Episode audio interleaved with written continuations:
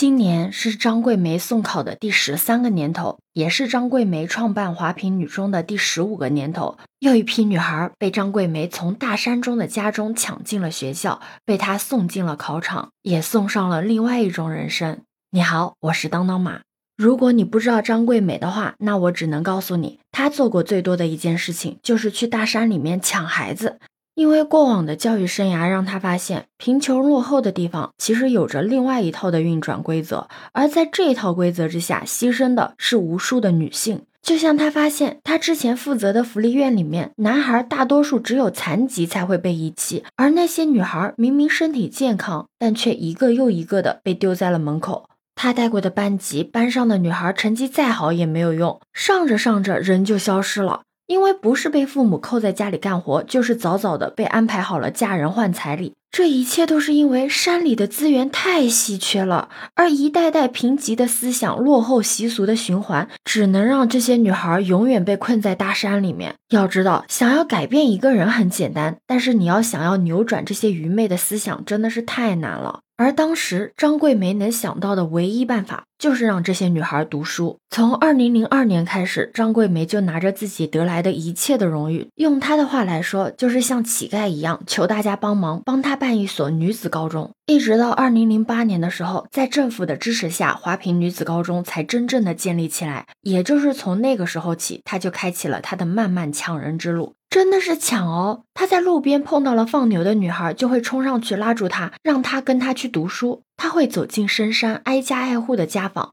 对于那些没有钱、只能无奈放弃读书的女孩，他会跟她说：“跟我走吧，咱们把书读出来。”对于那些阻拦的父母，他会很硬气的说：“我不要你一分钱，但这个孩子我一定要领走的，一定要让他读书。”他真正做到了，挡在了愚昧和女孩的中间。将这些女孩从吃人的大山中抢了过来，你知道吗？这十几年的时间里面，超过了两千名女孩被他从大山中抢到了学校。但是张桂梅的书不是那么好读的，为什么呢？因为她跟现在的快乐教育不一样，她的学校是现在很多人都反感的那种填鸭式教育。他每天凌晨五点的时候，就会打着手电筒，拿着喇叭，开始催着学生起床晨跑读书，甚至连吃饭的时间他都精密的计算过，就是从教室到餐厅跑步需要三分钟，吃饭时间每顿十分钟，一天的学习一直到深夜的十二点才会结束，每周放假只有三个小时，宿舍熄灯之后门还不能关，手机也不能玩，不能聊天，真的可以说这里的孩子每天只有苦学刷题，就连那些教。教育专家们都觉得张桂梅的教育方法有着近乎变态的偏执，但是能怎么办呢？他也是没有办法了呀，因为这里的孩子基础实在是太差了。如果他不把他们每一分每一秒都计算好，他们就会把时间浪费在别的事情上面。这也许对于大多数的孩子来说是没有关系的事情，不要紧的事情，但是对于大山的孩子来说不行，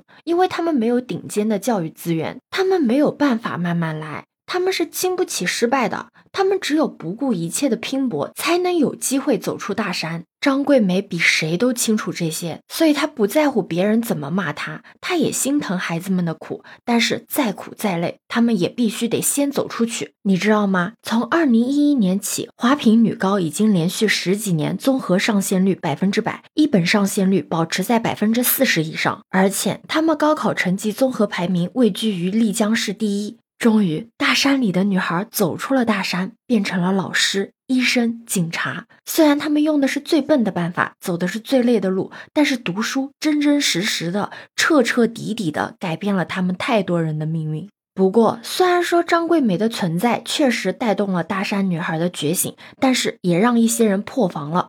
之前还有人骂她。说他凭什么只招女学生？这就是歧视男学生。甚至有人坚定地认为下载比读书重要一万倍。说实话，我本来还不太能理解，现在已经是一个新时代了。张桂梅为什么还要创办女子学校，不收一分钱的，让那些大山的女孩读书？但也是看到了，已经二十一世纪了，还有人在网上发布这样的一些言论，我才懂了为什么张桂梅如此的偏执。虽然我们现在一直说男女平等。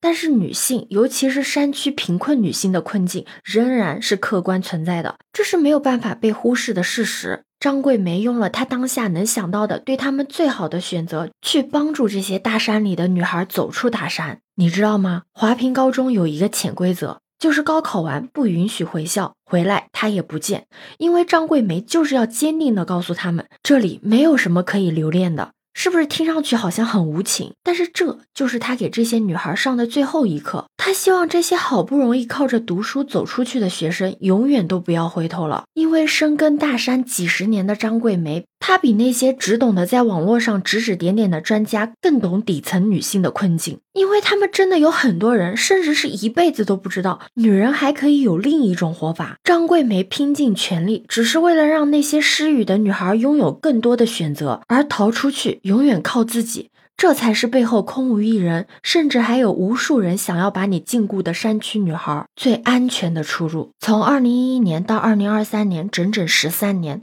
张桂梅一如既往的出现在高考考场外。高考是普通学子实现阶级跃升最公平的一次机会，也是贫穷学子改变人生轨迹由浅甚至唯一一次的机会。他对那些女孩们的付出和期盼真的重如泰山。张桂梅还有一个称号叫“燃灯校长”，也有很多人一直期盼着她可以走下神坛。这是因为，如果她走下神坛，那也就意味着我们会有更多的张桂梅走上了神坛。